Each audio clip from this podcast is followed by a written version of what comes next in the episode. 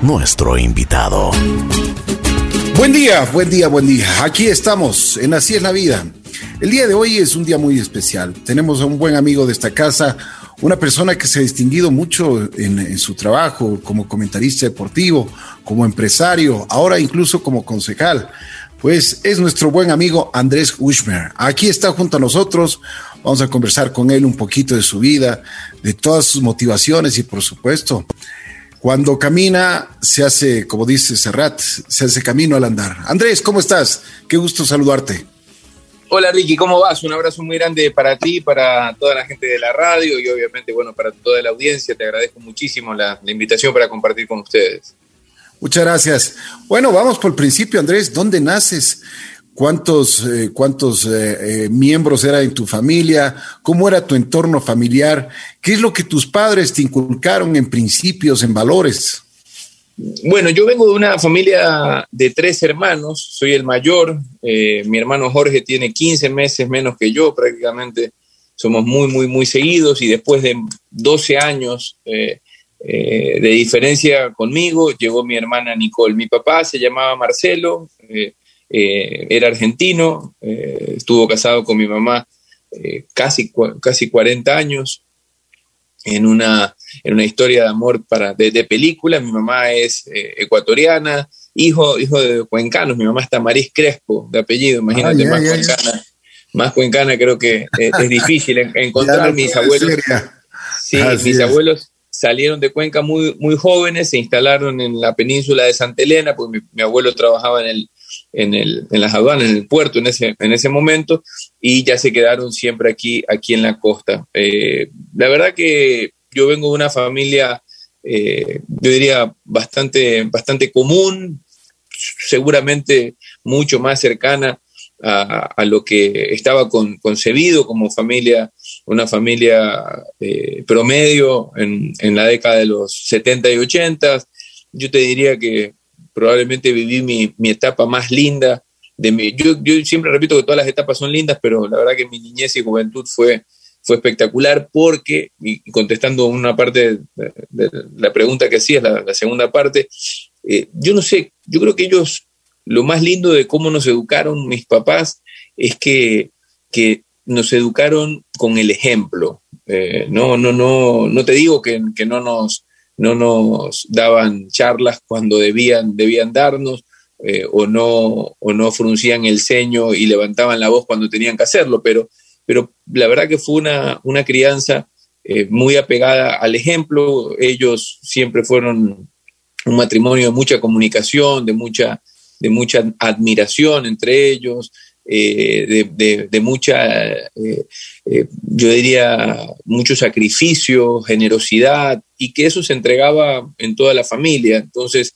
si yo algo tuviese que, que destacar, porque no, no es decir con qué valores creciste, crecí con un montón de valores, pero pero crecí con, con, el esfuerzo de mi mamá, una mujer que hasta el día de hoy, con 71 años, sigue, sigue trabajando y emprendiendo y buscando qué, vender, qué hacer. Eh, crecí con, la generosidad y, la sencillez de mi papá, un tipo que abría las puertas de su casa y, podía transformarse en un amigo de alguien que había conocido eh, un, par de horas, un par de horas atrás. Eh, crecí con, con, el desprendimiento material de, los, de los dos, de ambos. Y, una frase que mi mamá siempre decía, decía, la generosidad eh, empieza por casa. Entonces, las personas que a lo largo de mi, de mi vida, mi niñez y juventud, trabajaron con nosotros, eh, la verdad que eran, eran parte de la familia, no se podían sentar a comer en la misma mesa con, con nosotros, o sea, no, no había este, esta, esta sensación de que eran empleados, sino que eran realmente parte de la familia. Tanto es así, cuando por uno u otro motivo tenían que marcharse, fuera un, dolor y una tristeza eh, tremenda. La verdad que eh, yo le agradezco muchísimo, y se lo digo, se lo repito siempre a mi mamá, cuando ella algo me dice, cuando me felicita por algo, obviamente con toda la chochera de mamá, eh, yo le digo, no, si acá, acá lo único que estoy haciendo es lo que tú, lo que aprendí de ti. ¿no? Es que no me lo enseñaste. En realidad una cosa es cuando te enseñan algo y otra cosa es cuando aprendes. Cuando lo aprendes creo que es, es, la, es la clave. Qué bien, qué bien. Me alegro, me alegro que tengas en, tu corazón gratitud, porque eso es importante y el ser humano siempre tiene que cultivar la gratitud. Andrés. ¿Sabes una cosa, Ricky? Te interrumpo. Claro, claro, claro. yo, yo, siempre digo que hay un montón de, eh, pero me gusta que lo haya, que lo dijiste y sin que lo haya tocado yo, porque yo siempre digo que hay, hay un montón de características que el ser humano tiene que tener, ¿no? Y que no puede perder, un montón. Pero yo siempre digo que la gratitud y reciprocidad tiene, tiene, que, estar, tiene que estar presente siempre. ser, de verdad, ser eh, grato y ser recíproco. ¿no? Eh, son dos de los axiomas que, realmente intento, intento eh, tener presente siempre. Y lo haces bien. Me alegro muchísimo. Oye, Andrés, tú decías de que es una, ah, una historia de película. A ver, ¿cómo se enamoraron tus papis? ¿Cómo, cómo, cómo se encontraron? Cuéntanos. A ver, la verdad que vamos a quedarnos un buen tiempo, pero no te vas a arrepentir. No, no te vas a arrepentir. Tenemos todo el tiempo, así que tranquilo, Andrés. Te cuento que, eh, bueno, mi papá obviamente vivía en Buenos Aires, en San Isidro, un sector de, la provincia de Buenos Aires, no es, no, de capital federal, no es porteño, como dicen allá, eh, sino es del Gran Buenos Aires. Y mi mamá eh, vivía, vivía en Guayaquil. ellos tenían sus novios, te estoy hablando, ellos tenían 26 años, ¿no? cada uno vivía su, vida en su país, cada uno tenía su novio y eh, curiosamente eh, mi papá incluso tenía hasta planes de casarse, eh, con Concepción se llamaba la novia de mi papá, y mi mamá estaba amarrada, como decimos aquí, estaba de novia con el mejor amigo de, de, uno de los mejores amigos de su hermano mayor, de mi tío Pepe. Curiosamente, mi papá pelea con, su novia, tiene una, crisis de, no saber, de no saber qué hacer, el golpe militar en Argentina a, mitad de los 70 era una situación complicada y decide, acá no me voy a quedar y se fue a vivir a España. Eh, meses más tarde, cuando mi papá ya estaba viviendo en España, mi mamá, eh, que estudiaba en la Alianza Francesa de Guayaquil, eh, le plantean a los estudiantes que había un, intercambio, un plan de intercambio para ir a estar unas semanas en, Europa, eh, obviamente estar en París, quedarse en Francia, practicar el francés, etcétera, etcétera. Entonces mi mamá también eh, fracasa su, relación y dice, bueno, me voy, me voy a ir a, Francia. Y estando en Francia, en un, en un tren eh, en Niza, en la estación de Niza, como en las películas, el tren ya se iba en cuestión de minutos y mi mamá, que se fue con otras chicas, obviamente de la Alianza Francesa, eh, no podían llevar sus maletas con la rapidez que necesitaban para poderse subir, subir al tren. Hasta que en eso aparecen cuatro argentinos eh, que estaban también sin saber que eran sudamericanos eh, y se acercan y algo, le, uno de esos, Alejandro Zárate, un amigo de mi papá, como que les habla en un medio francés, pero que se dieron cuenta que no era francés, eh, preguntándole si necesitaban ayuda. Ellas contestaron en su francés, que también se notaba que no eran francesas. Entonces preguntaron, ¿de dónde son? Ah, de Ecuador. ¿Y ustedes de Argentina? Ah, perfecto. ¿En qué tren van? En este que está aquí. Ah, ¿dónde? Nosotros vamos en este también. Bueno, las agarraron los chicos, agarraron las maletas de las chicas, las subieron, las subieron al tren y se despidieron. ¿no? Ah, ¿por dónde van a estar? Ellas obviamente con cierto recelo, bueno, vamos por aquí, hoy, ojalá nos veamos, no sé qué, no sé cuánto, bla, bla, bla. Eh, se, subieron al tren, cada uno estaba en vagones distintos y mi mamá se quedó sentada al pie de la puerta del vagón, le tocó sentarse en el pie de la puerta del vagón. Ellas eran cuatro eh, y en un determinado momento entró un tipo, eh, no, no saben si estaba borracho, pero por lo menos un tipo de muy mal aspecto, y se sentó en el vagón de ellas cuando no tenía que sentarse ahí, porque ellas estaban en, el vagón completo.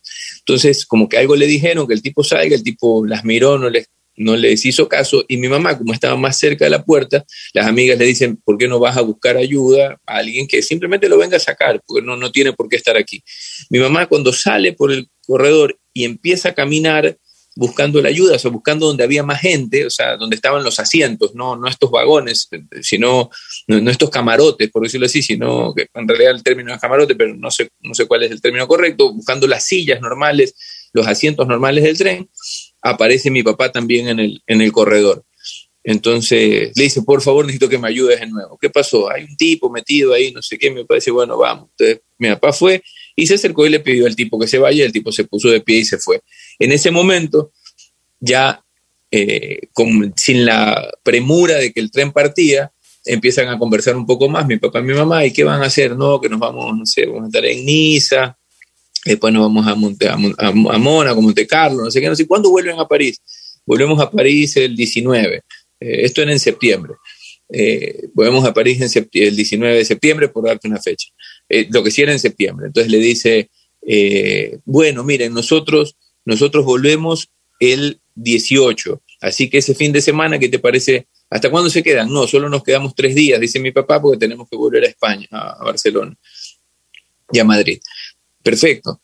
lo cierto es que mi mamá no llega el 19 con las amigas, sino que se demoraron un día más y llegan el 20. Y mi mamá le dejó el teléfono de la casa, del intercambio donde iban ellas a, donde iban a llegar. Eh, cuando llegan, el 20, la señora dueña de casa le dice, eh, chicas, miren, bueno, estos son sus cuartos, no sé, cuándo, y quiero decirles algo. Desde ayer están que llaman unos chicos argentinos preguntando cuándo llegan, cuándo llegan ustedes. Eh, así que llámenlo. Lo cierto es que una amiga de mi mamá había dicho que le gustaba a mi papá. Entonces mi mamá dijo, bueno, como Graciela dijo primero que, le gustaba a Marcelo, yo ya no pude hacer nada. Entonces dije, bueno, o sea, ya como que lo cantó, dice ella, ¿no? Pero entonces Graciela llamó a mi mamá, eh, llamó a mi papá o al grupo de chicos, devolvió la llamada y eh, cuando, cuando estaban hablando por teléfono, no sé qué, no sé cuánto, mi papá le dice a Graciela, y escúchame, está María por ahí que quiero saludarla le dice, sí, sí, ya te la pongo. Entonces mi mamá dice, ahí ya me pareció como, chuta, qué, qué raro que este, este man justo me quiera saludar. Entonces, bueno, la, la, saluda, eh, quedan en verse esa misma tarde, se ven esa tarde, salen a comer algo, a pasear, y el siguiente día ya era el último día que podían, que podían compartir todo el día porque salían al siguiente día, pero muy temprano por la mañana. Entonces volvieron a, a, encontrarse para hacer, no sé, un paseo, me parece, no sé si en el Sacre Cuore o algo así. Y mi papá, mientras caminaba el grupo, eh, mi papá se que, o sea, como que se adelantan, mi papá y mi mamá, pero se adelantan dos, tres metros y mi papá eh, le coge la mano a mi mamá delante de los amigos venían detrás y mi mamá siempre dice, yo me quería morir solo pensando que Graciela estaba viendo eso y pensando, ay, María se me cruzó con este argentino.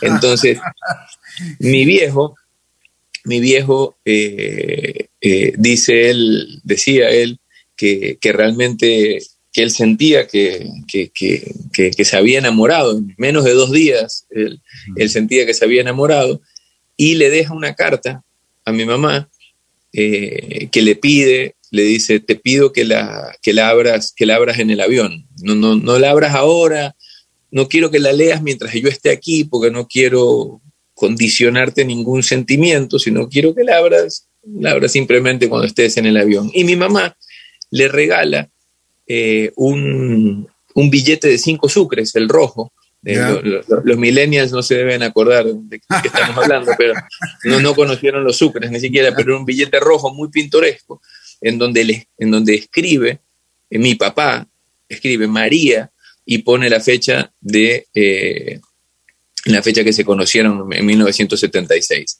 Entonces, eh, mi viejo guarda ese billete como recuerdo de mi mamá y le deja la carta a, mi vieja, que la, abre ya cuando mi papá se había, se había marchado, ya en los primeros días de septiembre, y en donde una carta de cuatro carillas, que, en donde le dice un poco quién es, o sea, seguramente se lo habrá contado en persona, pero sabes que a veces la, mi papá era un tipo, era un tipo poco expresivo en, en, en, tema de sentimientos, por decirlo así.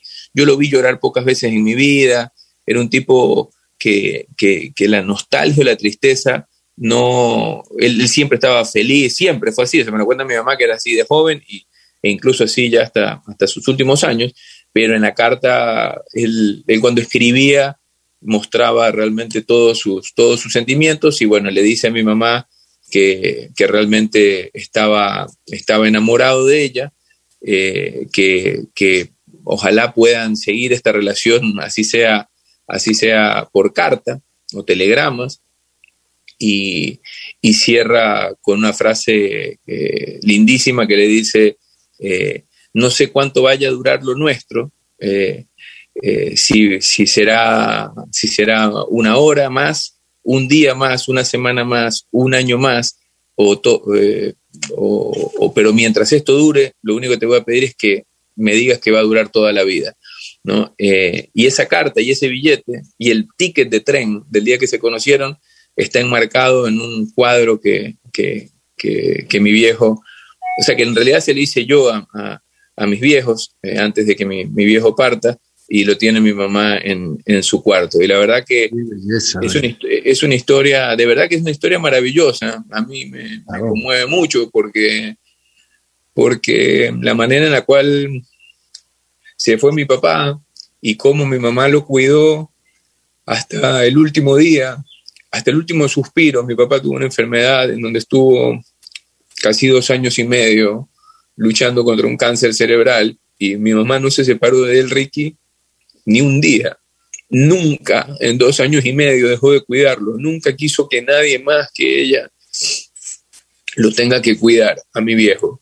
Y el día que mi papá se estaba yendo, en sus últimos suspiros, mi mamá le decía que,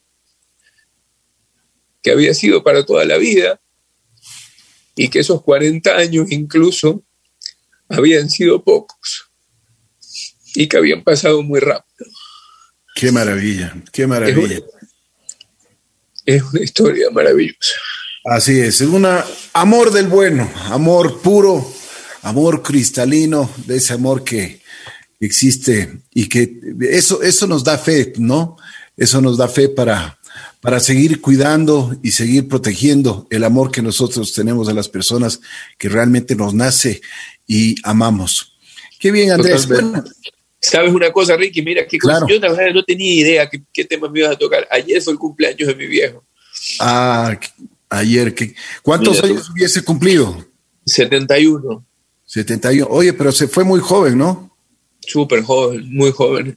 La verdad que es lo que yo siempre digo con el tema del cáncer, ¿no? que es una enfermedad terrible que, no distingue edad, condición social, estrato económico, eh, raza, cultura o religión. La verdad que es una enfermedad terrible que, golpea, que golpea cada vez más y que, y que deja no solamente con la ausencia eh, física y emocional de un ser querido, sino que muchas veces con un con un golpe, eh, con un golpe emocional muy grande porque, porque es una enfermedad en donde no solamente sufre el enfermo, sino que sufre la familia alrededor viendo cómo, cómo, cómo se te lleva esta enfermedad, en este caso a tu papá.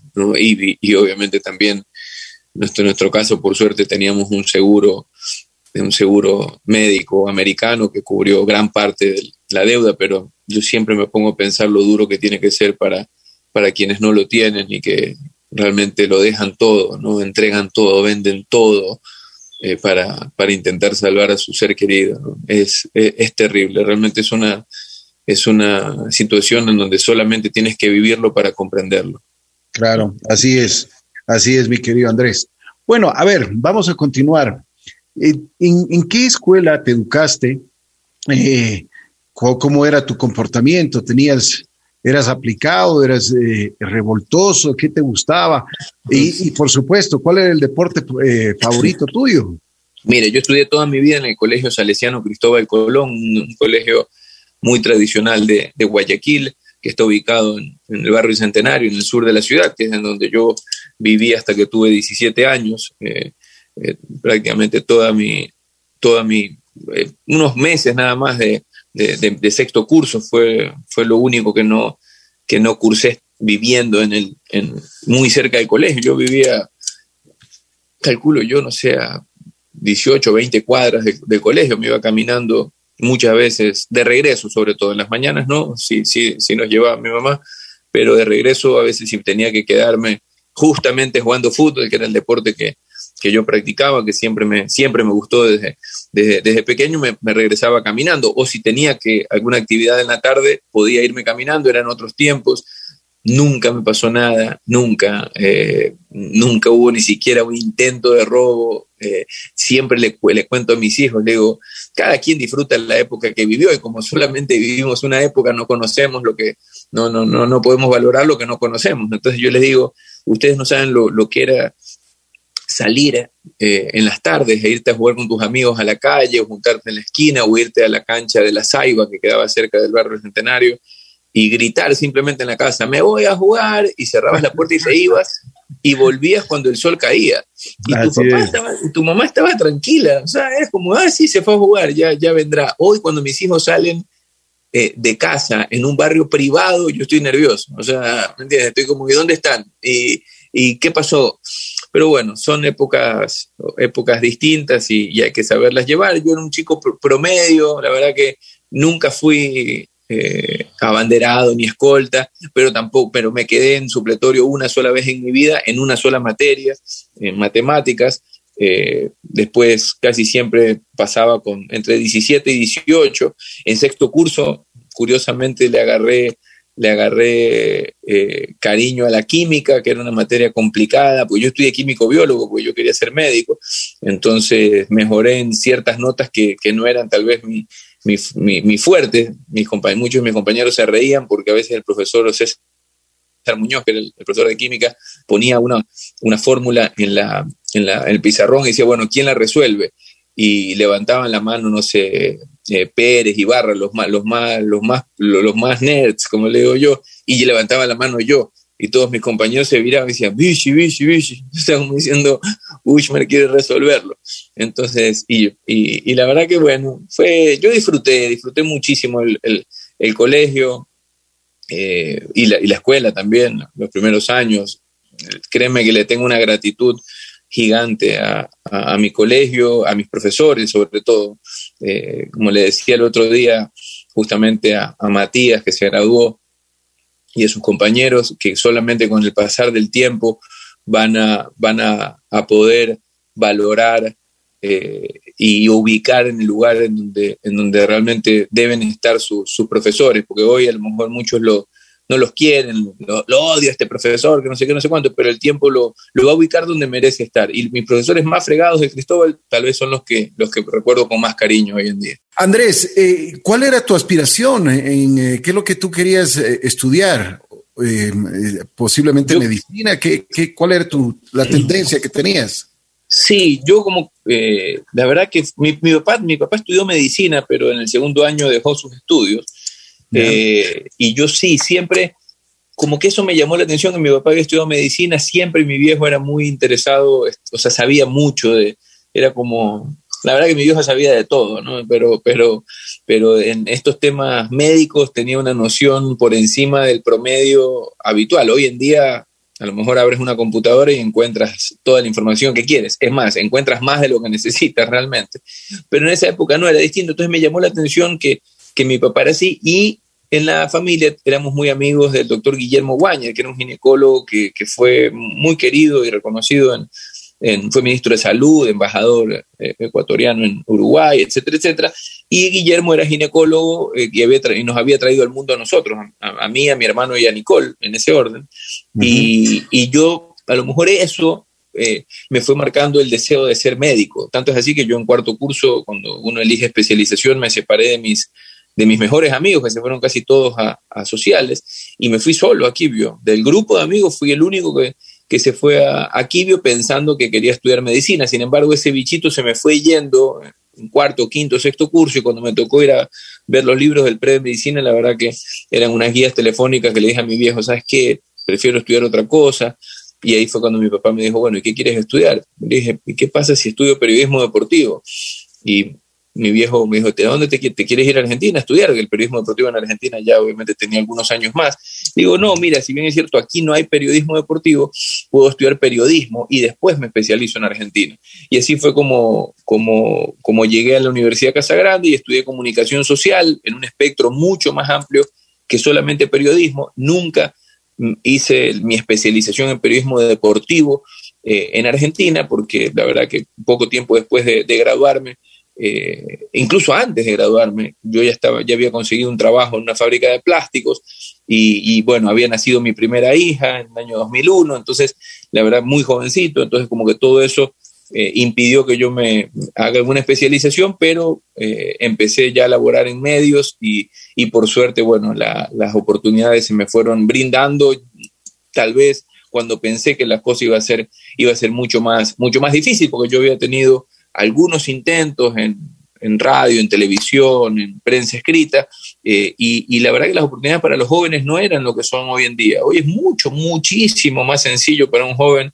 hay más competencia, pero los medios y quien toma las decisiones están mucho más abiertos a escuchar o pararle bola a un, a un chico de la nueva generación. En mi época no, el periodismo deportivo estaba eh, muy, muy arraigado en una generación de, de, comunicadores, muchos de ellos empíricos, pero buenos, que, que hacían bien su trabajo y a los medios no les interesaba tanto eh, cambiar o apostar por algo nuevo. Sentían que era suficiente con lo que tenían, pero eh, por suerte Canal 1 en el 2002, recién formado, eh, el Chino Pérez, que era un reconocido productor que tenía Canal 1, que además era amigo mío, mayor que yo, pero amigo mío por algunos otros conocidos en común, que dijo, ¿sabes qué? Yo quiero apostar por este pelado, y, yo, bueno, entré y junto a Carlos Víctor Morales y Fabián Gallardo hicimos un, equipo que transmitimos todo lo que se podía transmitir, desde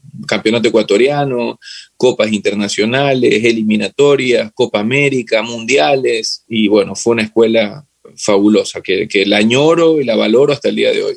Oye, Andrés, pero también eh, tuviste mucha suerte, ¿no? Porque tener de compañeros a Fabián, Fabián Gallardo, que es bastante profesional y qué decir de, Carlos Víctor Morales. O sea, tuviste, eh, más que nada, hiciste ahí la especialización, como se diría, ¿no? En la universidad.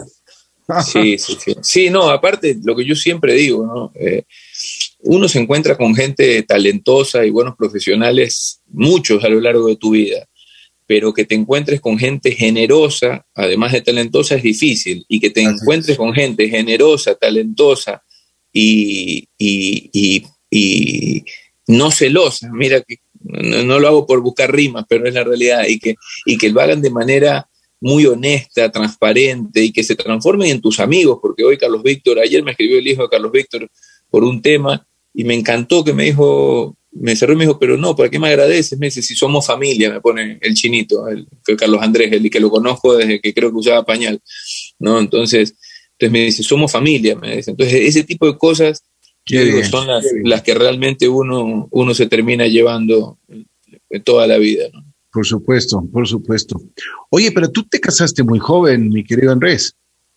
Sí, mi primer matrimonio, eh, como te digo, eh, eh, fue, por, fue por el año 2000.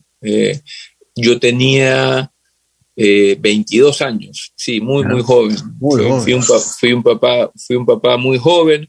Eh, no solamente por, por, la llegada de Luciana, sino que eh, año, un, par de años más tarde llegó Lucas y un año después llegó Alina. O sea, yo la verdad que en, el año 2000, 2004 ya tenía tres hijos, o sea, con 25 años, 26 años.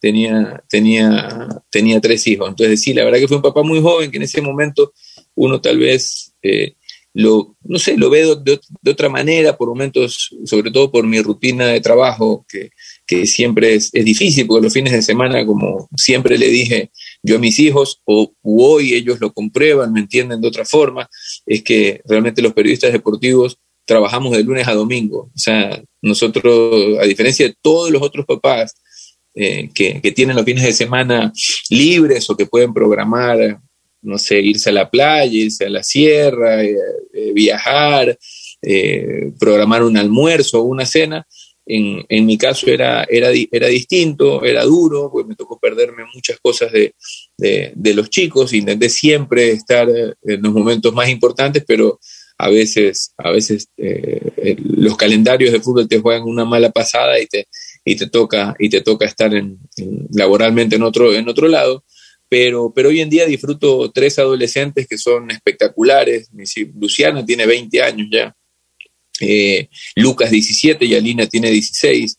eh, son chicos maravillosos, realmente con una, o sea, con, con, un poco con, lo, con, tal vez con las mismas características que tenía yo con mis papás a esa edad, ¿no? Que podemos conversar absolutamente todo, tenemos una confianza tremenda y, y que se transforman hoy en día en el espejo en donde en donde crece mi, mi última hija, Victoria, eh, que tiene tres años y medio, eh, y, que, y que, bueno, es un poco la chochera de Valeria y, y, mía, que nos tienen, nos tienen, nos tienen realmente eh, babeando permanentemente.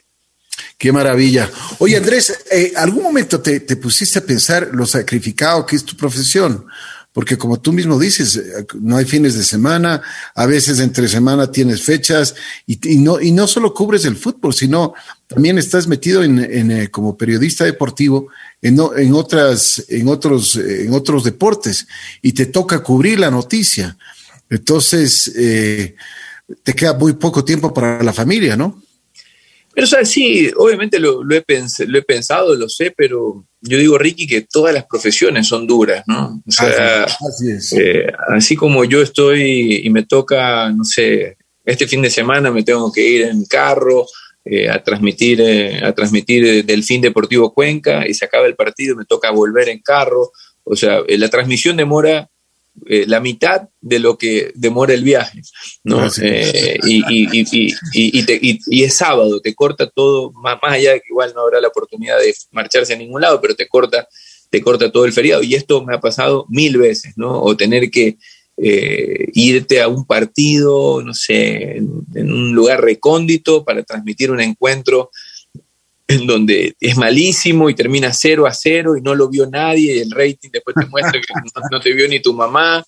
Eh, pero, pero bueno, así es esta profesión, la, la, sigo disfrutando, me sigue gustando, eh, lo haré hasta que, hasta que realmente esté, eh, esté con fuerzas y con, y con, y con la pasión, siempre digo yo que la, gasolina, la pasión es la gasolina que nos mueve, mientras yo tenga la pasión eh, por, por, hacerlo, lo, lo, voy a seguir haciendo y, y de verdad que soy un, tipo afortunado, soy muy grato con, con, las empresas que me han dado la oportunidad de trabajar en, en lo que me gusta, en lo que disfruto, porque, porque, porque tengo la oportunidad de hacer algo que puede ser eh, duro o sacrificado, como tú dices, pero, pero es igual de sacrificado que un abogado que tiene que presentarse el día que le dan audiencia, o es igual de sacrificado que un médico que tiene que dejar una cena porque su paciente tiene apendicitis, o es igual de sacrificado que, un profesor que tiene que quedarse hasta las, no sé, dos de la mañana para calificar todos los exámenes de, su, de sus alumnos y después tenerse que quedar en las tardes para darle clases de recuperación todas las, yo creo que todas las, profesiones tienen un, un, pro y un contra. Yo simplemente digo que soy un, tipo con suerte de poder hacer algo que me gusta. Qué bien, eso me alegro. Oye, Andrés, ¿cuál fue el primer partido que, te tocó transmitir? Me imagino que estabas nervioso, ¿no? La primera vez.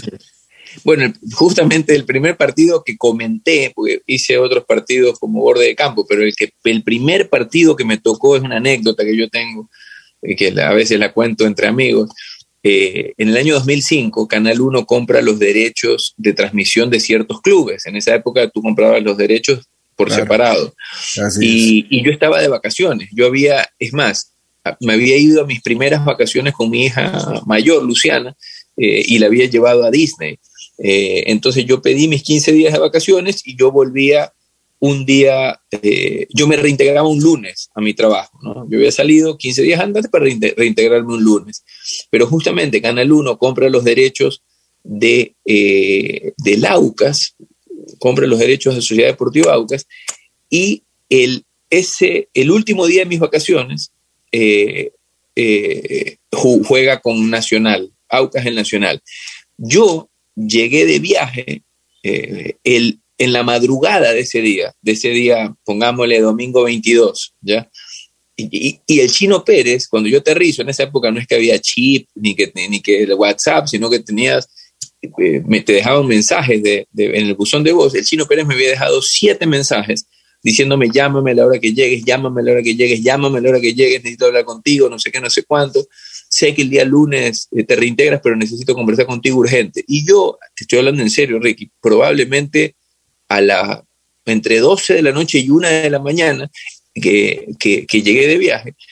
Eh, esas cosas que uno, eh, no sé, es lo, que yo digo, la, responsabilidad. Agarro y lo llamo. Yo, ya, yo me imaginaba que algo raro había para que me estén llamando con tanta insistencia y que me esté y que me haya marcado, sé que el día lunes te reintegras, pero por favor llámame. Dije, este man alguna cosa me va a pedir, pero no me imaginaba que me, iba a decir, tienes un pasaje para las 7 de la mañana en Tame eh, y te vas a Quito a transmitir Aucas el Nacional, ¿no?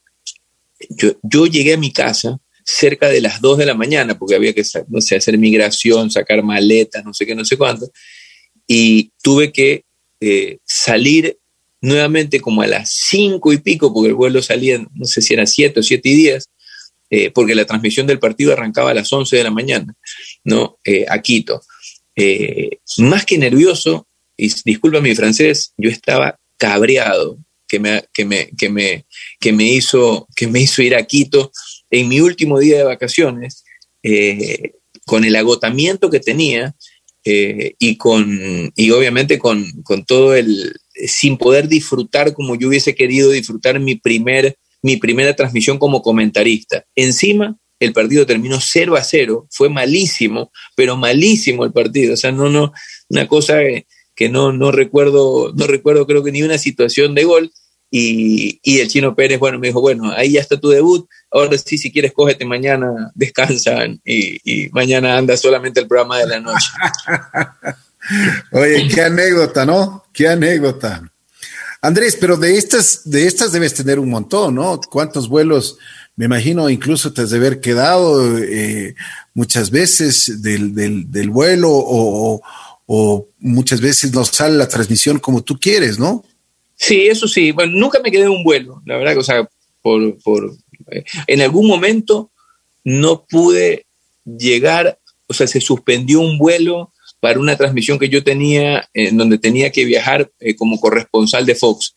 Eh, se cerró el aeropuerto por mal tiempo y no, no, no, no pude llegar, porque yo, yo, tomaba los vuelos el mismo, el mismo día y no, y no alcancé a llegar. Esa fue la única, la única vez, pero después nunca perdí vuelos y siempre, siempre hay este, este tipo de, de situaciones que, que, a veces las cosas no salen bien. La tecnología hoy en día es mucho más, mucho más benevolente con lo que era hace 20 años o 15 años, en donde, no sé, se te podía caer la señal satelital y, y, chau, no, no, no, no, no, estabas al aire o, o perdías muchísimo, muchísima, eh, muchísimo tiempo en, en, volverte a reconectar. O sea, era un tema completamente distinto, pero la mayoría de mis anécdotas, sabes que son, son casi siempre muy agradables.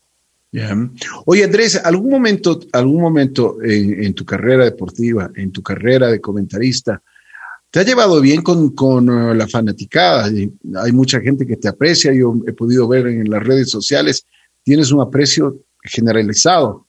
Pero también cuando, cuando haces algún comentario de, contra algún equipo, ¿alguna vez has tenido así alguna, alguna crítica o algún reclamo disonante? Mira, la realidad es que el fútbol es un tema que levanta mucha pasión y, siempre, siempre vas a, vas a, recibir eh, críticas eh, o, descalificaciones porque vivimos en un país con 17 millones de entrenadores y 17 millones de periodistas deportivos. Todos son periodistas deportivos, todos son técnicos, ¿no? Y así como se la agarran contra un jugador o contra un entrenador o contra un dirigente, el fútbol eh, a, los o a los árbitros, a los periodistas tampoco nos, abandonan, pero, pero eso es parte de, nuestro trabajo. Yo la verdad que ya no, ya no sufro, las redes son aparte muy crueles, en donde, en donde aparte de, de, crueldad hay mucha mala intención, en donde sobre todo Twitter la gente defoga probablemente lo peor que tienen, lo peor que tienen dentro. Entonces yo la verdad que eh, he aprendido a, cómo manejarlo. Me preocupa mucho más un mensaje eh, que, apele a, pues porque cometemos errores o cometo errores, eh, cuando llega un mensaje sin descalificaciones, sin insultos, pero con, una invitación a, la reflexión, eso me preocupa más que cuando me insultan. O sea, cuando alguien pone un, me pone un mensaje en donde, en donde me trate bien, pero apela a que espero te des cuenta del error que cometiste, yo digo, este mensaje lo voy a leer y lo voy a entender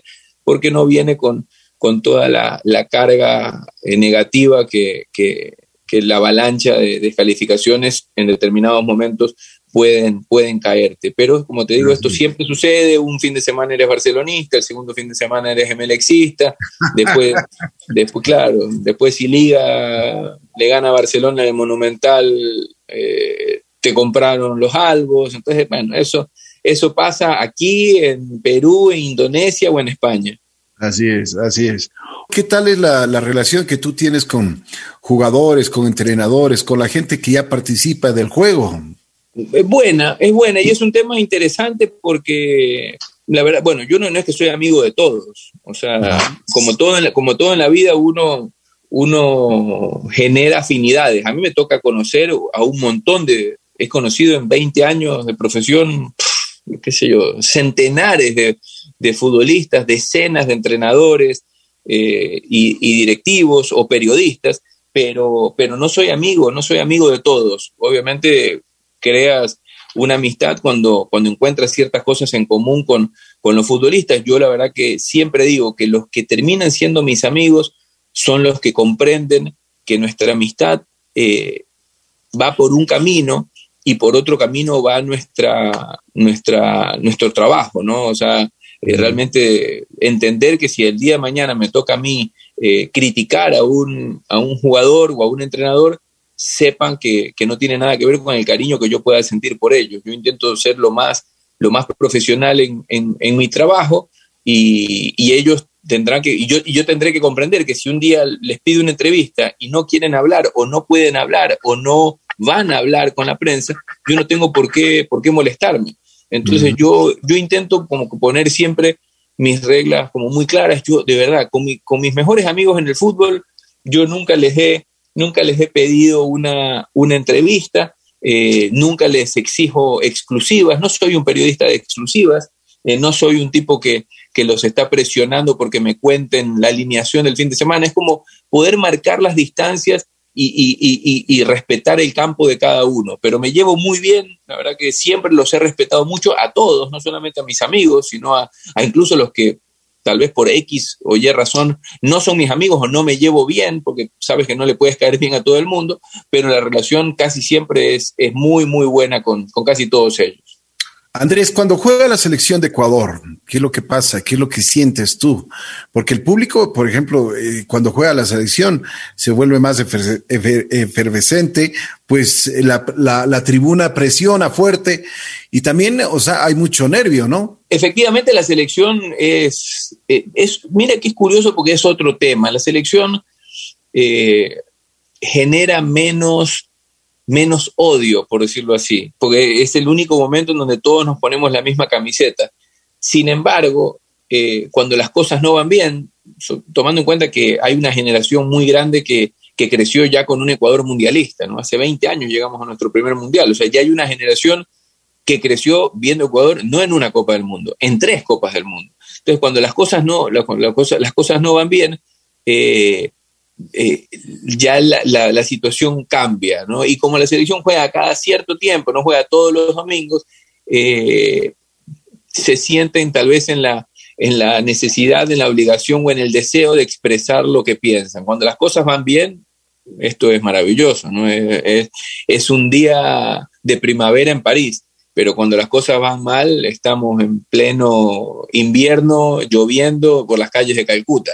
Entonces, las cosas, la gente las, las, las, expresa, eh, digo yo hablando netamente de la selección, de una forma, de una forma distinta porque estuvimos acostumbrados a, a 20 años de, de crecimiento. Por suerte, parecería que el rumbo ahora con el profe Alfaro y, y esta generación de chicos, parecería que, que podemos nuevamente encontrar un camino en donde volvamos a ser protagonistas en, Sudamérica o en, el mundo, y eso a mí me gusta muchísimo porque, porque creo que, nos, da, nos da un sentido de pertenencia distinto. Alguien podrá exagerar, no soy sociólogo, psicólogo, pero yo creo que el, que el fútbol le ha dado una autoestima, esto es una opinión muy personal, no es una tesis, no he hecho una tesis de esto, es simplemente un, un, pensamiento que yo tengo, pero, pero yo creo que, que el fútbol le dio al, al ecuatoriano este, un, un, sentido de pertenencia distinto, de sentirse orgulloso de, de, su país, de ya no querer comprarse la camiseta de,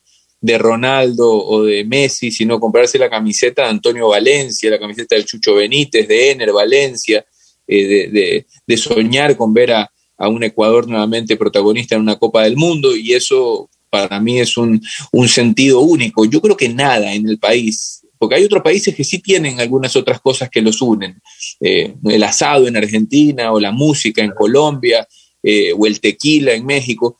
Yo de verdad creo que, de verdad, este es un país tan diverso, tan chiquito pero tan diverso, que yo no sé qué otra, qué otra cosa nos puede unir tanto como, como el fútbol de la selección. Creería yo que es lo que más nos puede unir, porque después comemos distinto en la sierra y en la costa, bailamos diferente, escuchamos música eh, eh, que, no es la misma. Entonces, eh, es difícil, es maravillosamente diverso y es, lindísimo encontrarte con, ese tipo de cosas, pero a veces también eh, en tener más cosas en común eh, o, sentimientos u objetivos que nos unan a todos, es, algo que, ayuda definitivamente a, la sociedad. Andrés, ¿con qué línea te quedas tú? ¿Línea argentina, brasilera o línea europea de, en, lo, que, en lo que es el fútbol? Hay una pregunta compleja de, contestar porque yo creo que hay, hoy en día te puedes puedes encontrar como un punto medio, ¿no? De, sobre, sobre todo hablando, yo te hablo del, fútbol eh, ecuatoriano, ¿no?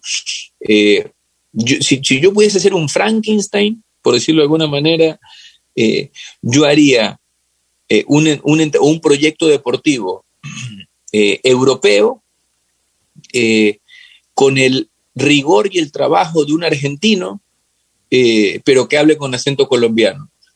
Eh, eh, eh, así, así, lo armaría, así lo armaría yo, ¿no? Porque a veces hay, hay, cosas que, que, pueden generar ciertos cortocircuitos en el, en, el, en, el, en el que entrega el mensaje y el que lo recibe.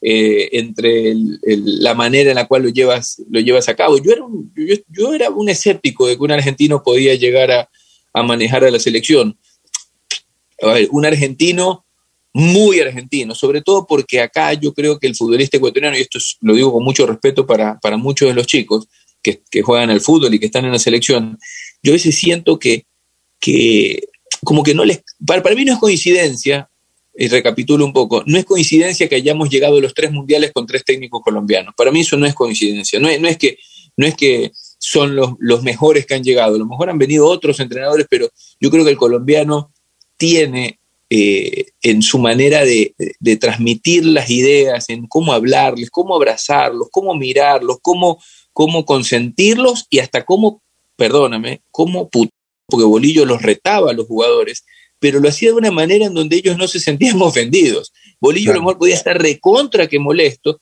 les metía un carajazo del sanflauta, pero lo decía de una manera en donde ellos no, los, no, no, se, se sentían en deuda con el entrenador. En cambio, un argentino tiene otro tono, tiene otras maneras de hablar, es una cultura diferente. Entonces, yo siempre, yo era un escéptico de pensar que un argentino podía llegar a la selección mucho más por cómo terminó el proceso de, Gustavo, de Gustavo Quinteros. Entonces, yo por eso, por eso, como te digo, si armo mi Frankenstein, lo hago de esa forma, encontrar al entrenador o al proyecto ideal, quizás es, es difícil, como que la siempre es el fútbol es una sábana corta en donde lo que te busca esta parte, destapas otra parte del cuerpo, sobre todo para un país como el nuestro, que no tiene la plata para ir a buscarlo a Joseph Guardiola a que venga acá. Entonces, dentro de lo que podemos, a mí me encanta que el profe Alfaro haya venido primero a derribar eso, esos, esas ideas que yo tenía instauradas. Es verdad que esto todavía no termina, que habrá que ver cómo, cómo caminamos en todo el proceso que viene por delante, pero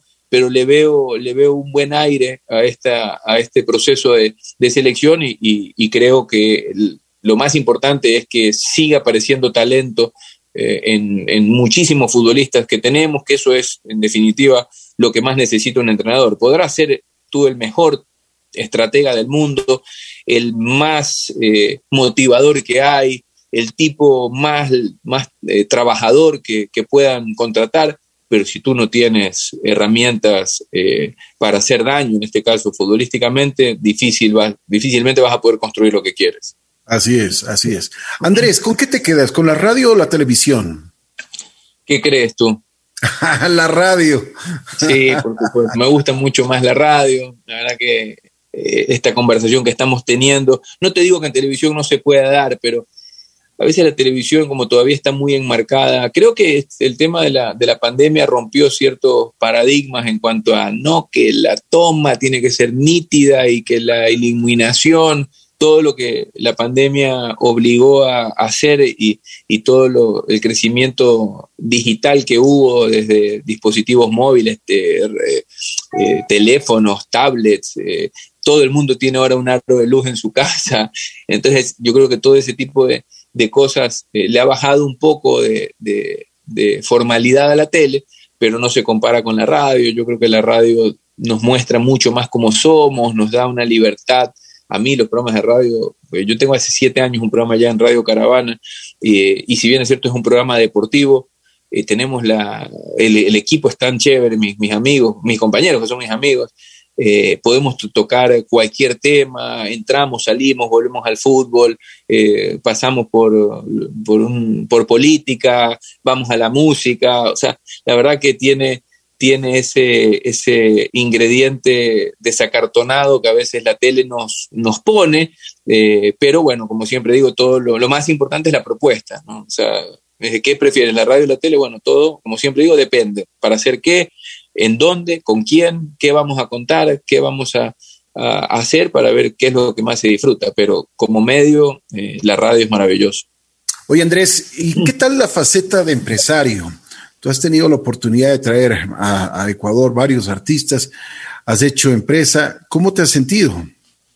Bueno, la verdad que es una etapa, una etapa dura, en eh, la que estamos viviendo, no es fácil. Eh, en, todos sentidos, si bien es cierto la, parte de, los shows, mientras estuve, estuve involucrado eh, con, algunos socios, eh, fue, fue eh, de, una, de una experiencia impresionante, lo que uno aprende, lo que uno sufre, lo que uno disfruta, es, realmente a, a, grados altísimos. O sea, la verdad que no se imaginan lo que es porque la gente, como, como yo siempre digo, la gente se queda el día que te ve en el mundial, ¿no? Eh, qué bacán, hermano, que estás en el mundial. O el día que te ven en el concierto de Bruno Mars. Hermano, qué bacán. Lo que no saben es todo el esfuerzo que hubo detrás. O, los, o los aucas nacionales que tuve que transmitir para llegar al mundial.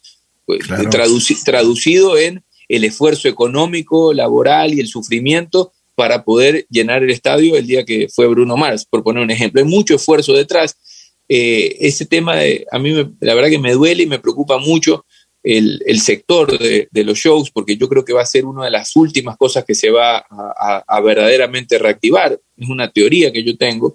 Eh, va a costar volver a, hacer lo que, lo, que esto, lo que esto era. Hay otros que dicen, no, la gente va a volver como una avalancha. Ojalá que sea así. Yo creo que hay algunas cosas que habrá que, habrá que estudiar. Eh, ojalá que el mercado pueda ajustarse un poco porque la economía mundial también ha cambiado yo no sé si el Ecuador está para vender 1.500 entradas de 500 dólares como las vendías con facilidad en, los puestos más estelares en cualquier concierto que hagas. Habrá que verlo. Solamente el día que, esto se reactive lo podremos observar. Sin embargo, eh, mi, campo de acción eh, como emprendedor no está solamente en, los shows artísticos, sino en, algunos otros sectores que, como te digo, casi todos están golpeados porque la economía es una y la economía pega eh, prácticamente a, todo nivel, pero bueno, es una escuela de vida maravillosa, ¿no? El tema de arriesgar, perder, ganar, asociarte, eh, identificar con quién quieres trabajar, con quién nunca más vas a, trabajar, son algunas lecciones que, solamente el emprender te las da. Oye Andrés, ¿y tu fase político? ¿Cómo, ¿Cómo llegaste a la política? Porque tú eres muy reconocido, la gente te quiere mucho, y, pero jugarse en este país meterse a la política trae, trae muchas consecuencias, ¿no? Siempre eh, la política aquí se ve muy, muy criticada, hay, ha habido gente que, que, por supuesto, hasta ahora abusa de, de, de, los poderes que da la política y eso no es, no es bien visto. ¿Cómo así tú uh, te, te metiste a la política? Mira, la verdad que yo te voy a ser muy honesto, a mí la política me ha gustado siempre. Y cuando te digo me ha gustado siempre es que uno de los primeros recuerdos que yo tengo de mi vida es eh, en la sala de, de, mi, mi, de, mi, casa, el departamento donde vivíamos cuando yo era chiquito, y, y, los amigos de mi papá pidiéndome que yo dé la noticia de la muerte de Roldós. Yo tenía tres años y, y yo decía, eh, el presidente de la República, el abogado Jaime Roldós Aguilera, ha fallecido. La avioneta, la avioneta en la cual se desplazaba con su esposa Marta Bucarán cayó, no sé qué, y, los papás, los amigos de mi papá se mataban de risa con un enano. Yo repetía lo que escuchaba en la tele, ¿no? Entonces, yo no sé si la muerte de Roldós y la muerte de un presidente, eh, como que me llamó la atención siempre esta figura de, de, que una persona pueda ser tan importante en un país. Y eh, eso, eso como primera idea. Y después, ya en, el año 84, eh, eh, cuando fue presidente León Férez Cordero, León era papá de una amiga de mi mamá, y yo conocía a, los nietos de León, entonces que el abuelito de mis amigos era el presidente de la República también como que me llamaba la atención. Entonces yo siempre estaba pendiente de esta figura, ¿no?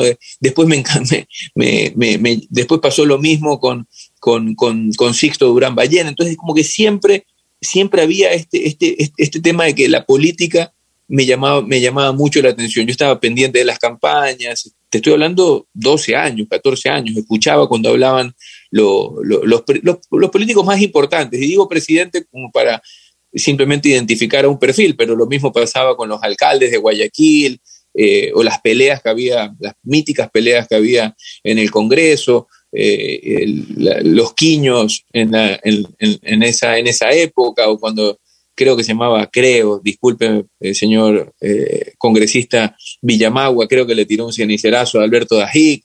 Entonces, todas esas cosas como que yo estaba siempre pendiente de, de, lo bueno y lo malo que tenía la política. Después, cuando me tocó ser comunicador, de verdad, y yo sé que puede sonar demagógico esto, pero de verdad descubrí que, que, porque te buscan cuando estás en la tele o en la radio, en los medios, muchos medios eh, o muchas organizaciones sin fines de lucro, asociaciones, fundaciones te buscan para que tú puedas ser un poco el vocero de sus causas. Y es una satisfacción tremenda cuando formas parte de algún tipo de proyecto en donde le cambies la vida a, un niño o, a un grupo de niños eh, o, lo que esta, este grupo esté, esté trabajando por hacer. Entonces, esa, esa sensación de, de poder trabajar por, por el resto es algo que yo sigo haciendo. Desde el año 2006 soy, soy padrino como de cinco fundaciones, eh, intento estar presente lo más que puedo y ayudar en lo que más puedo a, distintas causas.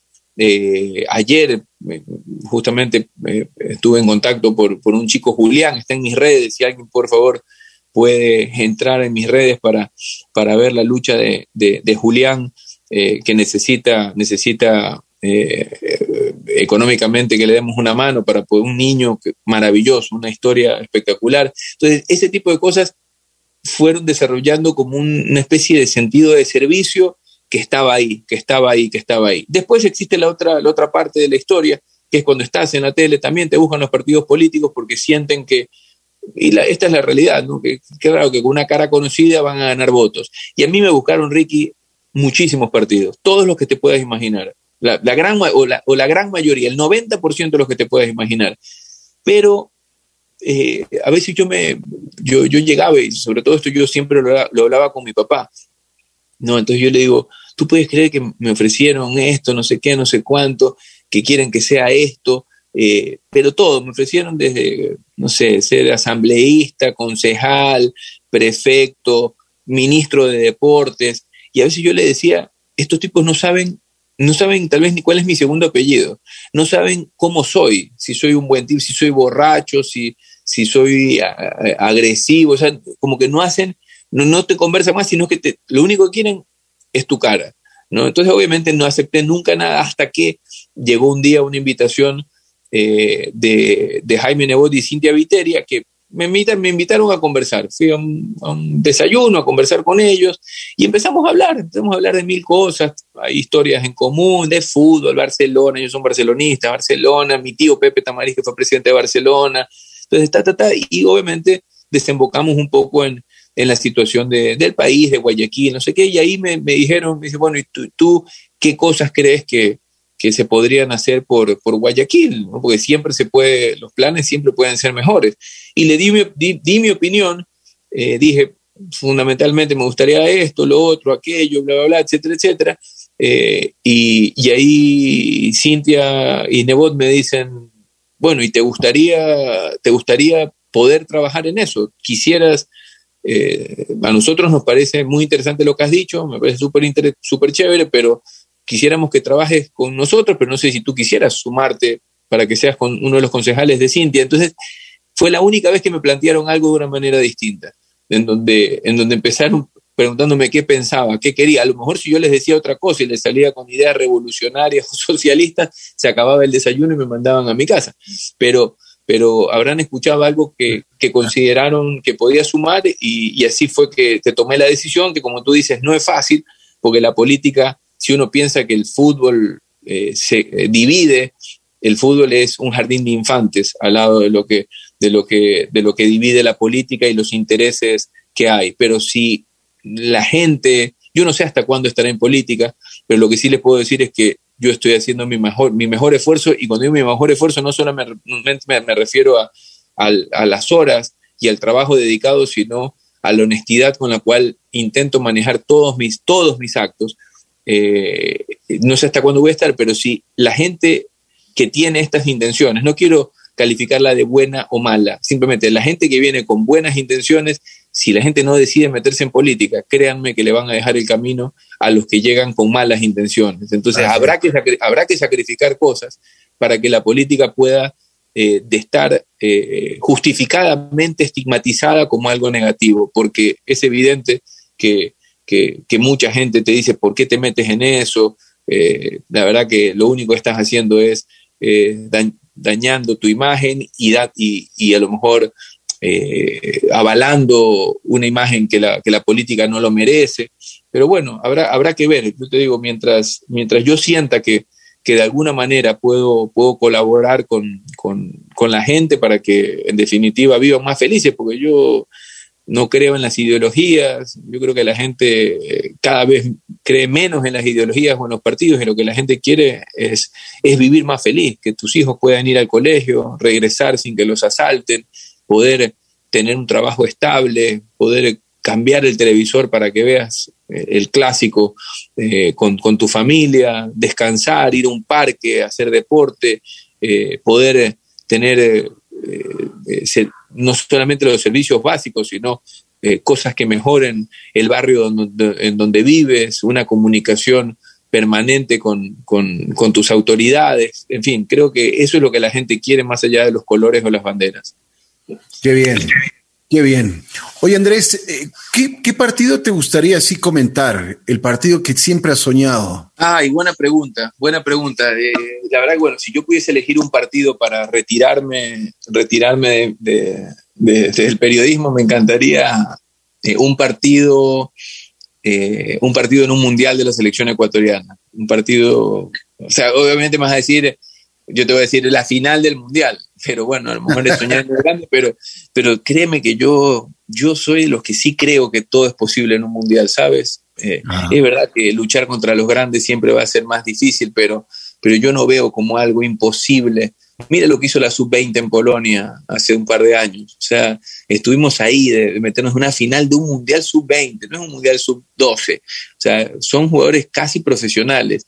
Y si los chicos lo lograron, es, una racha, los mundiales son siete partidos nada más, son 30 días, 30 días, siete partidos, en donde si tú estás en una, una buena racha eh, y cometes pocos errores y estás muy concentrado y muy sacrificado, eh, los objetivos, por más imposibles que parezcan, se pueden, se pueden conseguir. Así que la verdad que sí, me gustaría un partido estelar e inolvidable de Ecuador en un mundial. ¿Te arrepientes de algo? Eh, arrepentimientos grandes, eh, pues no, la verdad que creo que eh, yo estoy feliz con quien, con quien soy, la familia que tengo y, el, y lo que estoy haciendo hoy en día. Y, creo que si a lo mejor cambiaría alguna decisión de las importantes, no estaría aquí sentado conversando contigo. Eh, y eso, y eso no, es, no es algo que, que, que, lo harían, pero uno siempre dice, bueno, no sé, cosas de todo, ¿no? O sea, no hubiese tomado esta decisión, no hubiese hecho esto, hubiese, no sé, disfrutado más, más tiempo a mi papá, si sabía que se iba a ir tan joven, me, lo, hubiese renunciado a mi trabajo, me lo hubiese llevado de viaje. Pero bueno, son, son cosas que siempre se presentan el, cuando, cuando la experiencia nos, nos, muestra otra cosa, ¿no? Como hay una frase que dice, eh, la experiencia es un cepillo que te regalan cuando ya estás calvo. y esa es una gran verdad. Bueno, mi querido Andrés, te agradezco mucho. Ah, antes tenía una pregunta antes. Eh, ¿De qué equipo, qué equipo le gustaba a tu padre? en Argentina. Mi, papá hincha de boca, a muerte, ah. hincha de boca, que es una de las cosas que, que, yo extraño mucho, porque la realidad es que, eh, que desde que mi viejo se enfermó, se fue, medio que le perdí el gusto del fútbol argentino, ya te, créeme que si me, me, pides la alineación de Boca ni, ni, la, ni, te la puedo recitar porque, porque era una de las cosas que compartía mucho con, con mi papá y que bueno, ahora, ahora que ya no está, veo, veo cada vez menos a Boca, aunque siempre tengo un, cariño de, mucho, de mucha nostalgia por él. Qué bueno. Andrés, te quiero agradecer muchísimo, muy gentil, gracias por haber abierto la puerta de tu vida a nuestro programa y gracias como siempre tu amistad. Ricky, muchísimas, muchísimas gracias. Ricky, el agradecido soy yo, de verdad, he disfrutado muchísimo. Eh, gracias por, por, el tiempo de ustedes. Eh, sabes que te voy a decir algo que, que, que, va a parecer muy, muy gracioso. Eh, y mira que me, acabo de acordar esto de aquí y, me y, a lo mejor me vas a poder dar más luces de esto. En, en, en, los 90, nosotros tenemos una casa en Punta Blanca desde el año 1982, ¿ya? y en, en, lo, en el 82 o sea, obviamente en esos años de la década de los 80 no llegaba creo que ni la radio, ¿ya? o sea, teníamos que mis papás llevaban cassettes, ¿no? A, Punta Blanca. Entonces, eh, yo crecí escuchando eh, a Albano Romina, Romina Power, a, ¿cómo se llama? Eh, Manolo Otero puede ser que se llamaba otro. Así es. Otro, cantante, Richie Pover, y bueno, en fin, era toda esta cuestión. Hasta que en un momento creería yo que fines de los 80, inicios de los 90, eh, mi papá dice, descubrí una radio que tiene una música que llegaba a la, península y era La Bruja. Eh, no, sé si lo, tienen muy presente ustedes o no, pero era una radio, por decirlo de alguna manera, eh, dicen que era una, radio quiteña, pero que, llegaba, que llegaba a, la península, a, las playas de, Santa Elena, y, la verdad que era súper chévere porque, porque era como la primera radio donde uno la podía poner y la dejaba todo el día porque, porque la música era buena, la señal era buena. Me acabo de acordar esto ahorita, Ricky, pero puede ser, o, no, me estoy inventando. Así es, así es.